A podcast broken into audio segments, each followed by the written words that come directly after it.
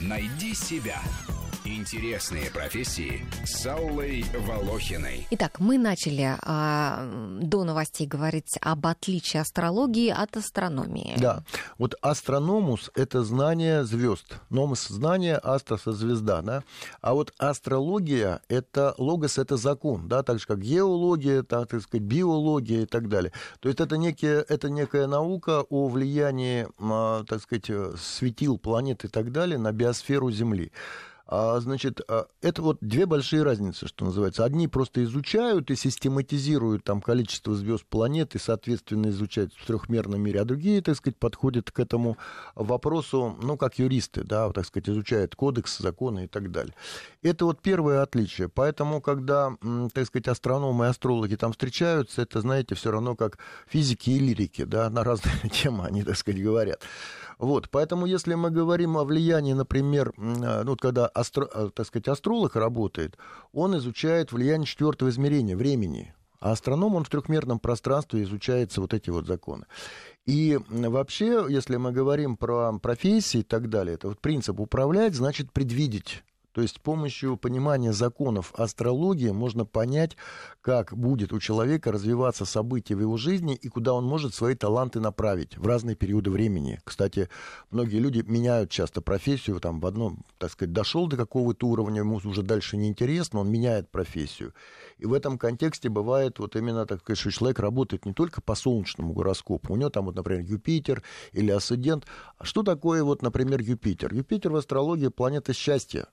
И мы знаем, например, влияние планеты Юпитер по восточному гороскопу. Да, вот у них 12 знаков, символов годовых. А вот, кстати, да, сейчас по китайскому гороскопу год красной обезьяны. Да, И да. вот один из гостей нашей радиостанции в эфире сказал, что главное, чтобы у этой обезьяны не было в руках гранаты. Вот э, российские астрологи, э, как они воспринимают вообще э, китайские гороскопы? Как-то эти гороскопы сочетаются или они противоречат друг другу? Да нет, не противоречат. Дело в том, что, так сказать, восточный гороскоп, что такое? Это, значит, цикл 60 лет. В этом цикле заключены два цикла Сатурна по 30 лет и пять циклов Юпитера по 12. Наименьшее общее кратное для этих двух циклов. И поэтому каждые 60 лет вот это сочетание Юпитер с Сатурном, они повторяются. И в этом контексте мы как раз вот тоже, так сказать, понимаем, что это самый простой вариант по передать человеку, где у него в гороскопе находились, под каких аспектах Юпитер и Сатурн. Юпитер — это планета счастья, профессиональной ориентации в том числе. А Сатурн — это работа, это умение, так сказать, реализовать свои таланты юпитерианские в некой форме подняться на определенную там карьеру, вершину власти или, так сказать, профессионализм какой-то так приобрести. И вот в этом смысле восточный гороскоп, он больше ориентирован на социальное лицо человека. Западная астрология больше занимается его индивидуальным внутренним миром. И поэтому, когда мы говорим о, так сказать, знаках, да, вот эта красная обезьяна, их пять цветов всего, да, соответственно, в 60-летнем цикле бывает пять разных обезьян, да, и, соответственно, всех других знаков.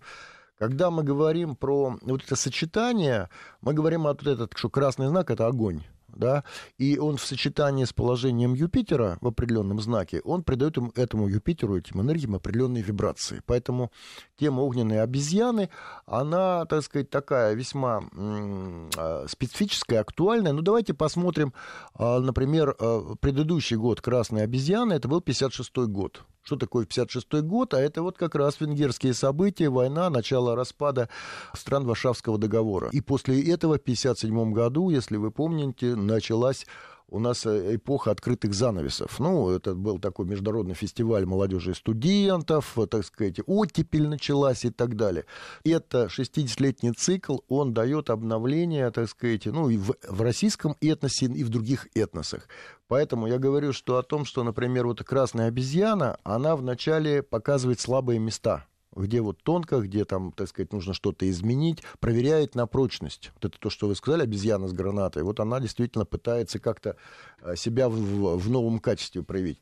Поэтому этот год не будет исключением.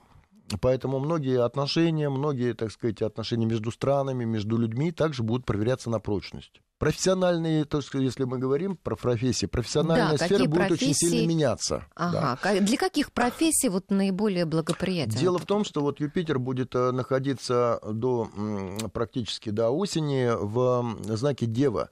И э, это время, когда он будет позволять людям, которые выбрали профессии такие посреднические, там типа коучинг, обучение, так сказать, э, какие-то вот такие, так сказать, общения такие, знаете, так сказать, э, новые в плане бизнеса. То есть вот те люди, которые смогут э, себя направить или уже создали некую базу, они будут развиваться и, так сказать, подниматься на другой уровень. Это также э, будет создавать э, банкирам как плюсы, так и минусы. То есть многие банки вот сыпятся как раз вот в этот период, потому что те, кто занимался правильными, будем говорить, так сказать, а, связями, да, они удержатся. Те, кто нет, будут перестраиваться. Поэтому а, второй момент, вот Сатурн вошел тоже осенью 2015 года в знак Стрелец, а Стрелец, он связан с бюрократией, чиновничный аппарат. И, а Сатурн это планета, которая проверяет это на твердость, на крепость, на, так сказать, э, право закон и так далее. Два года там будет находиться. Э, Чиновничный аппарат будет сокращаться резко, причем и достаточно. Ну, уже процесс пошел, и это еще будет двигаться весь этот год. Красная обезьяна и следующий, соответственно, петуха. А что по, по- с какой прогноз у вас э, по журналистам? Расскажите, А, что Дело нам в том, ждать? что вот сейчас, если говорить там про журналистику, то Юпитер а, заставляет... а, ну, журналисты тоже посредники, понимаете, масс-медиа, да? А вот, и вот сейчас будет, а, так сказать, создано в год обезьяны большое количество сценариев новых, и новые направления журналистики поэтому будет идти. Будем говорить так, многие масс-медиа будут перестраивать свою работу они будут бороться там за аудиторию или, так сказать, менять свой, так сказать, контенты. Вот. А каналы многие, так сказать, тоже будут одни закрыты, другие открыты. То есть в этом смысле вот сейчас вот этот вот период, когда пока Юпитер в Деве, это отделение плевел от ржи. Вот это вот сортировка, это принцип Девы. Поэтому, что называется, здесь э, кто, так сказать, попал направо, кто налево, да, так сказать, кто-то очень быстро поднимется, кто-то будет искать новую профессию. Ну, а для астрологов этот год что сулит? Для астрологов, каких астрологов? Профи- Вот э, профессионалов. Ну, честно говоря, я не так много знаю профессионалов-астрологов, потому что профессионал-астролог, он всегда, так сказать, выступает на конференциях, на семинарах, рассказывает, чем он занимается, идет об- обсуждение, общение.